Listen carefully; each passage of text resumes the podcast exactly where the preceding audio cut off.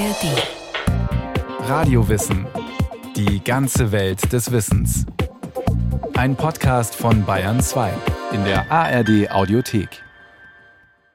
Die Herrschaft des Volkes, das ist Demokratie.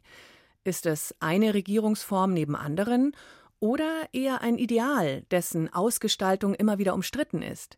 Welche Demokratiemodelle stehen sich gegenüber? Und welche Auffassungen prallen aufeinander, wenn es darum geht, was wirklich demokratisch ist? Was macht eine Demokratie aus? Und wer gehört überhaupt zum Volk, das demokratisch entscheiden darf? Die Demokratie, ein Radiowissen von Valentin Badura.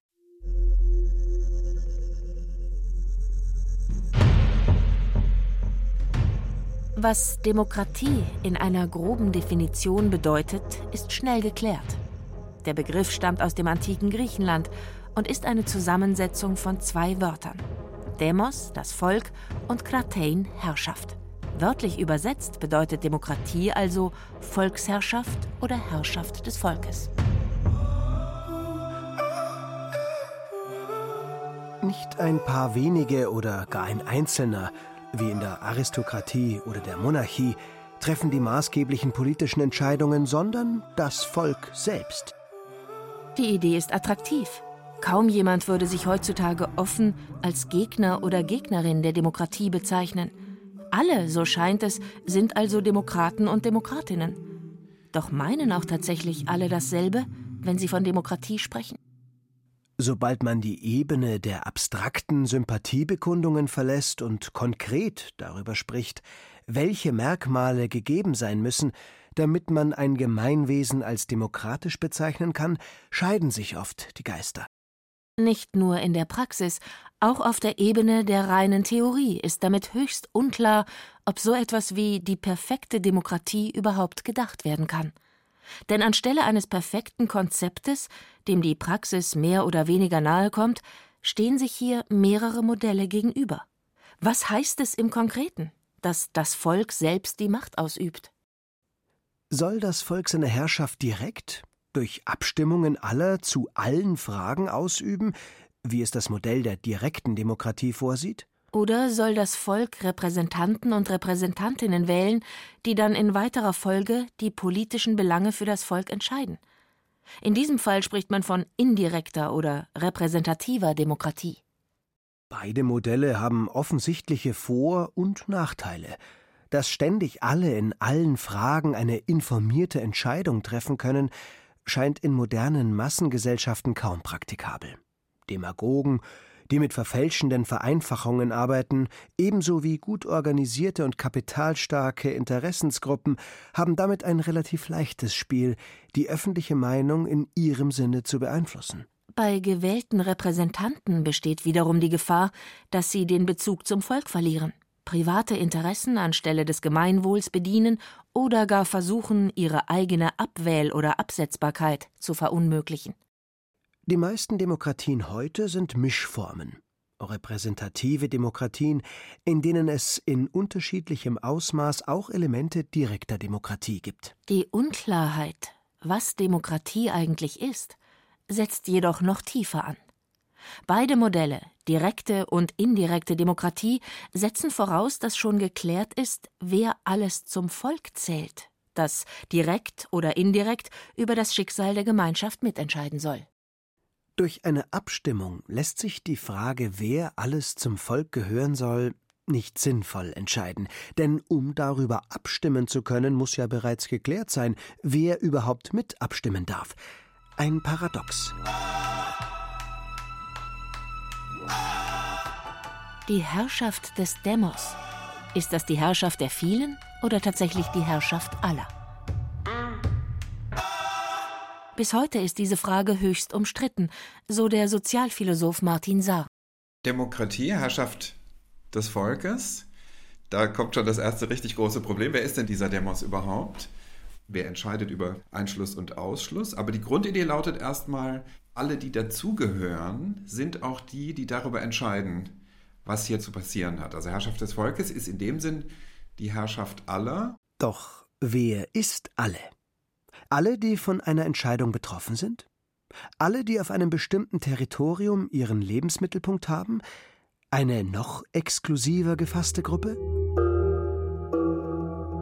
Historisch wurde der Demos in der Regel sehr eng gefasst, so auch in den Stadtstaaten des antiken Griechenland, die oft als Wiege der Demokratie bezeichnet werden. Die antiken kleinen Demokratien werden regiert von den besitzenden Männern. Und historische Schätzung ist, dass das ungefähr 15 bis 30 Prozent der Gesamtbevölkerung umgriffen hat. Die frühneuzeitlichen Theorien zumindest, ja, das sind ja auch Konstrukte, die in einem gewissen Sinn in der politischen Praxis nochmal anders dann überhaupt erst realisiert sind. Die politische Theorie der frühen Neuzeit denkt das Volk oder die Gemeinschaft oder die Civitas inklusiver. Das heißt, gemeint ist schon jeder, der dort lebt, als grundsätzlicher Adressat der Legitimierung. Aber auch hier sind die Ausschlüsse relativ explizit und deutlich. Das heißt, auch die frühneuzeitlichen Autoren sind auf keinen Fall davon überzeugt, dass jeder hier mitentscheiden darf, der auf diesem Territorium lebt, sondern es bildet sich in dieser Zeit die Vorstellung des Staatsbürgers, das heißt desjenigen, der legitimerweise auf einem Territorium lebt, weil er dazugehört. Und diese Zugehörigkeit wird jetzt über den Ort und die Räumlichkeit bestimmt, territorial könnte man sagen. Das wird in der Zeit enorm wichtig, die Idee der Nation als einer lokalisierten Entität. Aber gleichzeitig wird es an bestimmte soziale Bedingungen geknüpft. Und auch hier finden sich in unterschiedlichen Theorien unterschiedlich krasse Ausschlüsse. Die Frauen sind nie dabei, das ist wie in der Antike. Die Armen, die Bauern, die Handwerker sind meistens auch nicht gemeint, wenn vom Volk die Rede ist sondern hier verbinden sich jetzt bestimmte soziale Vorstellungen von dem, was man später dann auch den Bürger oder die Bürgerschaft nennen wird, mit bestimmten politischen Rechten.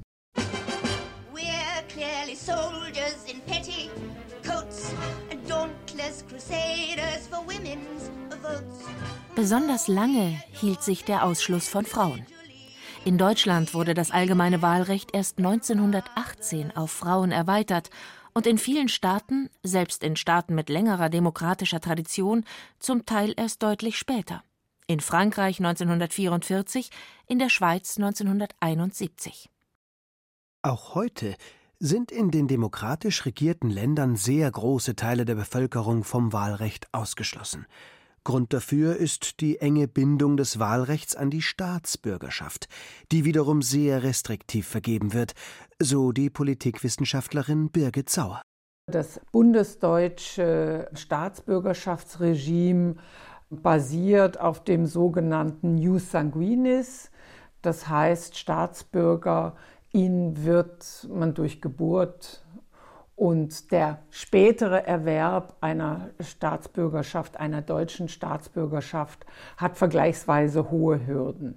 Ja, also das ist schwierig, sodass es eben insbesondere für die Gruppen von migrierten Menschen ein Ausschlusskriterium ist. Ne? Also in Deutschland wird ja absurderweise von Migrantinnen der zweiten und dritten Generation gesprochen, obwohl die eben in Deutschland geboren wurden, zur Schule gegangen sind, arbeiten. Sie haben durch ihre Geburt nicht automatisch die deutsche Staatsangehörigkeit und dann sind sie von politischen Rechten ausgeschlossen. Das heißt, sie haben weder das aktive noch das passive Wahlrecht.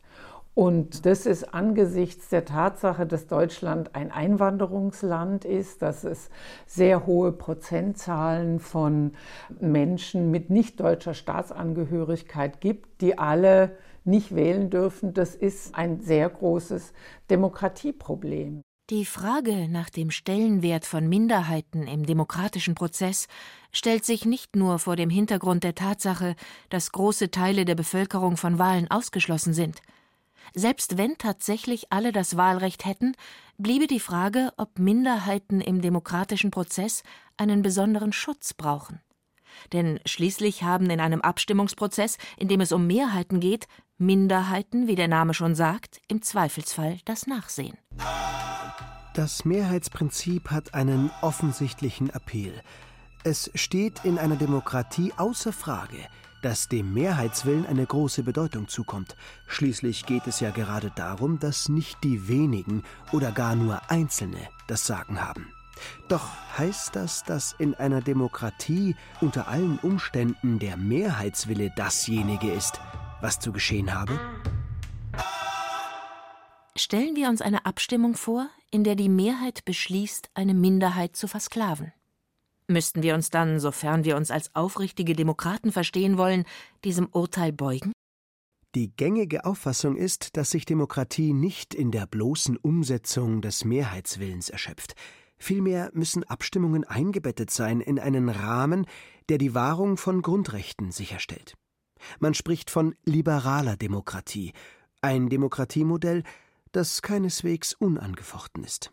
Es hat in den letzten Jahren das Modell der sogenannten illiberalen Demokratie gegeben. Das war zunächst einmal ein analytischer, politikwissenschaftlicher Begriff, um darauf hinzuweisen, dass liberale Demokratie einfach gesagt aus zwei Elementen besteht, nämlich aus Abstimmung und Mehrheitsentscheidung, aber auch aus ganz bestimmten rechtsstaatlichen, grundrechtlichen Sicherungen, nicht? Also Minderheitenschutz, aber auch Schutz der Einzelnen vor staatlichen Übergriffen, aber auch vor Angriffen von Mitbürger und Mitbürgerinnen. Und dieses Konzept der illiberalen Demokratie sollte darauf hinweisen, dass rechte Akteurinnen eigentlich darauf abzielen, diese beiden Elemente voneinander abzuspalten und zu sagen, mit dem ganzen Liberalen wollen wir nichts zu tun haben. Uns kommt es darauf an, über Mehrheitsentscheide den Volkswillen zu realisieren. Und die rechten Akteurinnen gehen dann davon aus, dass sie wissen, was der Volkswille ist. Ja, weiß natürlich niemand, aber die Rechten behaupten das.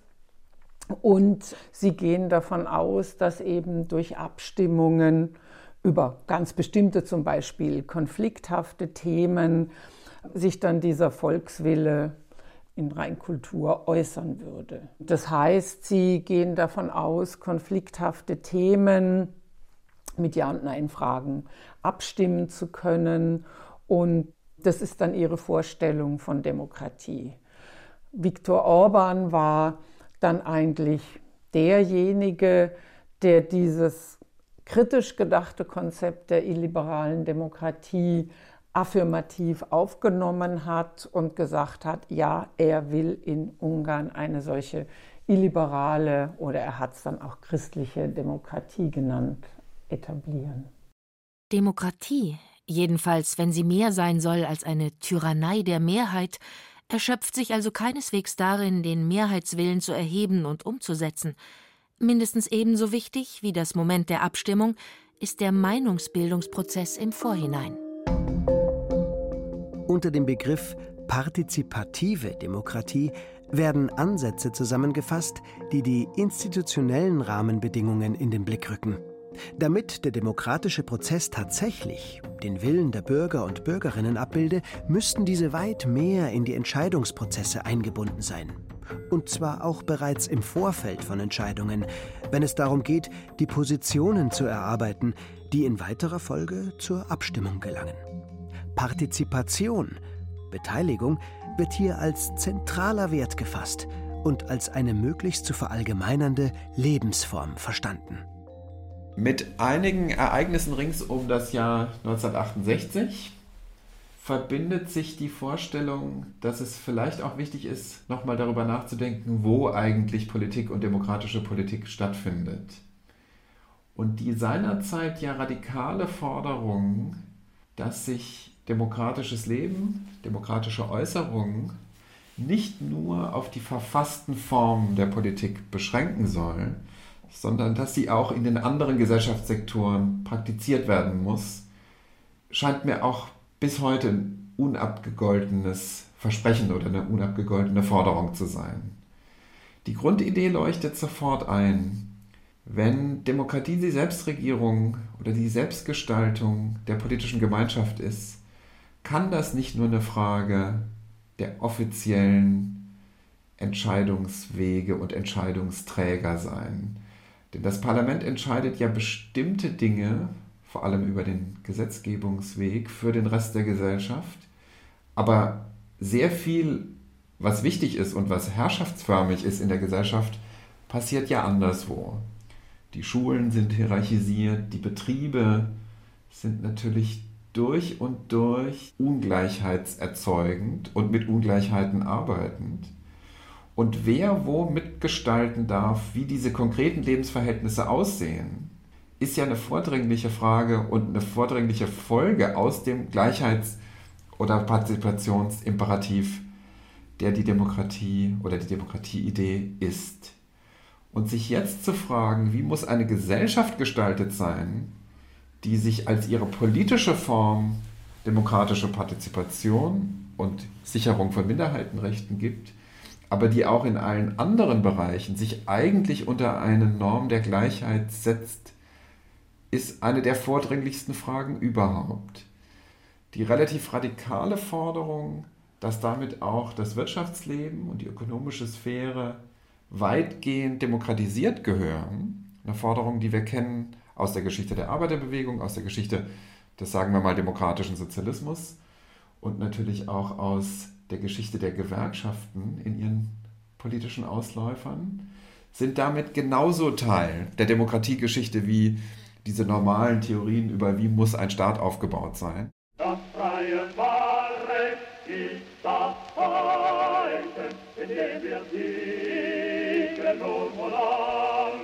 Demokratie bezeichnet heute also zweierlei.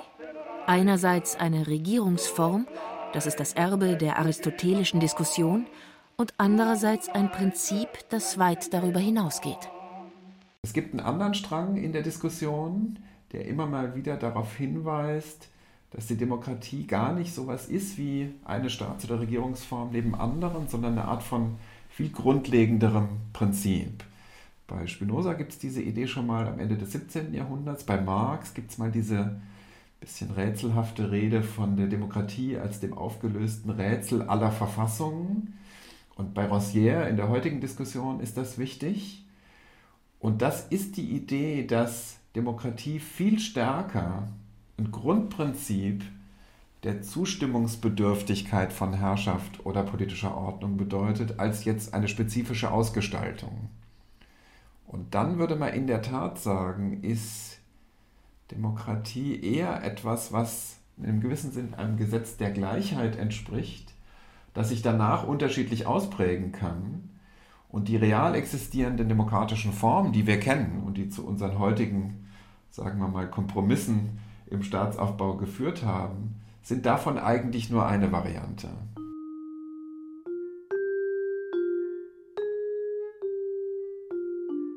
Zusammenhang mit Demokratie spielt Gleichheit eine entscheidende Rolle. Die Gleichheit vor dem Gesetz ist ein zentraler Bestandteil liberaler Demokratien und auch im deutschen Grundgesetz verankert. Doch was genau meint Gleichheit? Und wie viel Gleichheit braucht die Demokratie?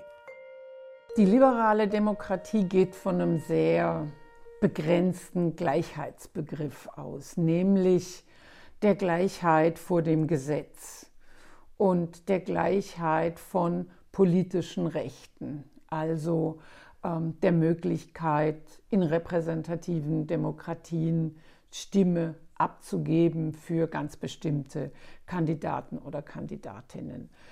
Ähm, das ist ein sehr begrenzter Gleichheitsbegriff, der aber Unterschiedlichkeit, die Diversität von Menschen, auch die Ungleichheit von Menschen ignoriert oder gar nicht wahrnehmen kann und gar nicht wahrnehmen will. Ne? Und diese Unterschiedlichkeit führt aber dazu, dass Menschen ihr gleiches Recht auf politische Teilhabe nicht wahrnehmen können, nicht in gleichem Ausmaß wie andere wahrnehmen können. Ne? Und die demokratischen Institutionen, wie Parlamente oder Regierungen oder auch Gesetze sind ja nicht allein dadurch geprägt, dass sie einmal gewählt werden, dann vier Jahre Entscheidungen treffen, sondern dieser demokratische Prozess ist ja ein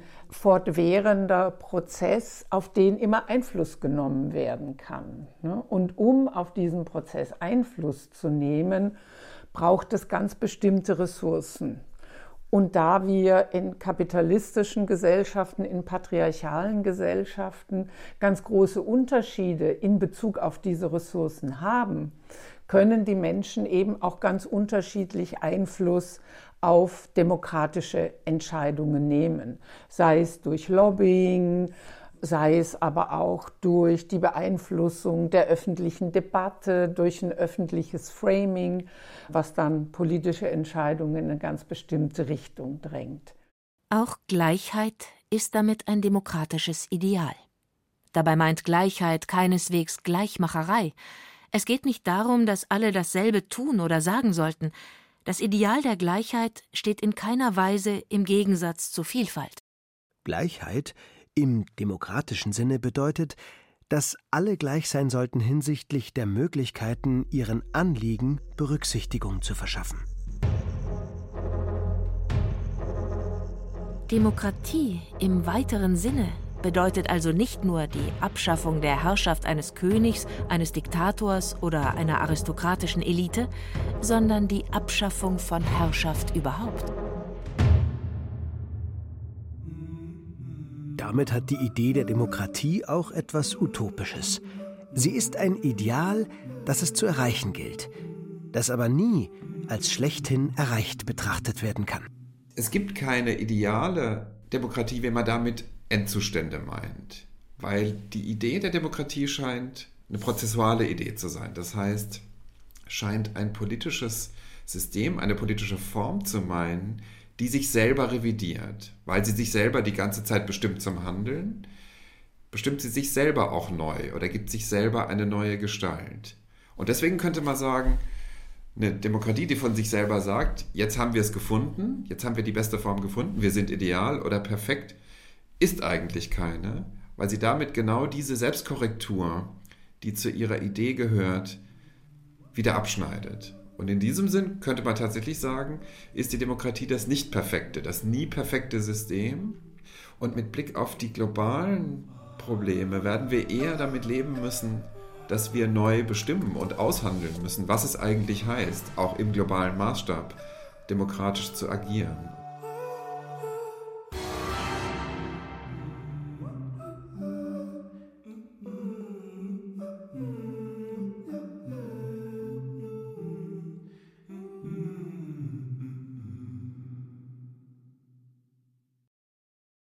Mehr gesellschaftspolitische Themen finden Sie auch in dem Podcast Alles Geschichte, History von Radiowissen oder auch einzelne Radiowissen-Folgen über zum Beispiel die Anarchie, das Recht auf Widerstand oder auch über Utopien der Freiheit. Tu, was du willst.